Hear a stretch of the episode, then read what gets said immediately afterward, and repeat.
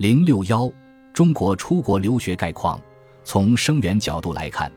中国是世界上留学的第一大国，留学规模稳步扩大，出国和回国人数持续增长。在出国留学的人数中，自费留学占比保持在百分之九十以上。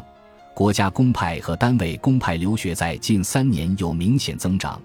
近几年低龄留学生显著增长。中国教育部的统计数据显示。二零一九年度，我国出国留学人员总数达七十点三万。从历史趋势来看，中国的出国留学人员数量一直呈正增长，增长率在二零零九年达到近十年的最高值百分之二十七点五。近几年，虽然留学的适龄人口随着二十世纪九十年代以后的生育率下降而下降，但是总的留学人员数量仍然稳步增长。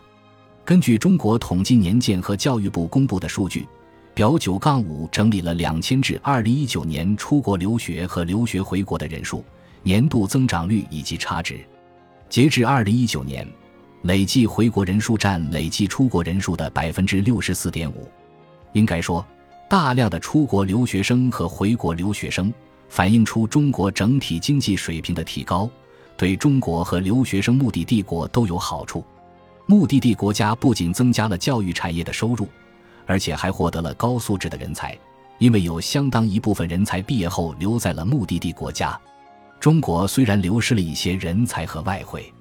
但是大部分人在获得国际化教育后回国发展。即使少部分留学生留在了目的地国家，这些海外华人也会有益于中国的国际交流和创新力的提升。中国是世界第一大国际学生生源国。表九杠六显示了在主要留学目的地国中，高等教育阶段中国留学生在该国的占比和排名情况。在所选国家中，这一比例最高的是日本，中国留学生在日本所有留学生中的占比约为百分之四十一。按人数绝对值来看的话，中国留学生人数最多的五个国家分别为美国、澳大利亚、英国、加拿大、日本。可见，英语国家是中国留学生的主要目的地，美国仍然是中国留学生的最热门目的地。作为中国学生的第一留学目的地，中国学生超过了前往美国的全球留学生的十三。根据 IIE 的 Open Doors Report 的数据，二零一九至二零二零学年来美的中国学生总人数为三百七十二五百三十二，占美国所有留学生的百分之三十四点六。其中本科生略多于研究生。简单来说，就是在美国留学的外国留学生中，每三个就有一个来自中国。受疫情影响，虽然2020年美国境内国际学生数量有所下降，但中国仍是美国国际学生来源第一大国。从国家分布来看，中国和印度这两个亚洲大国占据了赴美国际学生的半壁江山。根据 IIE 二零二一年的报道，二零二零年中国和印度的来美留学生占美国所有留学生的百分之五十三。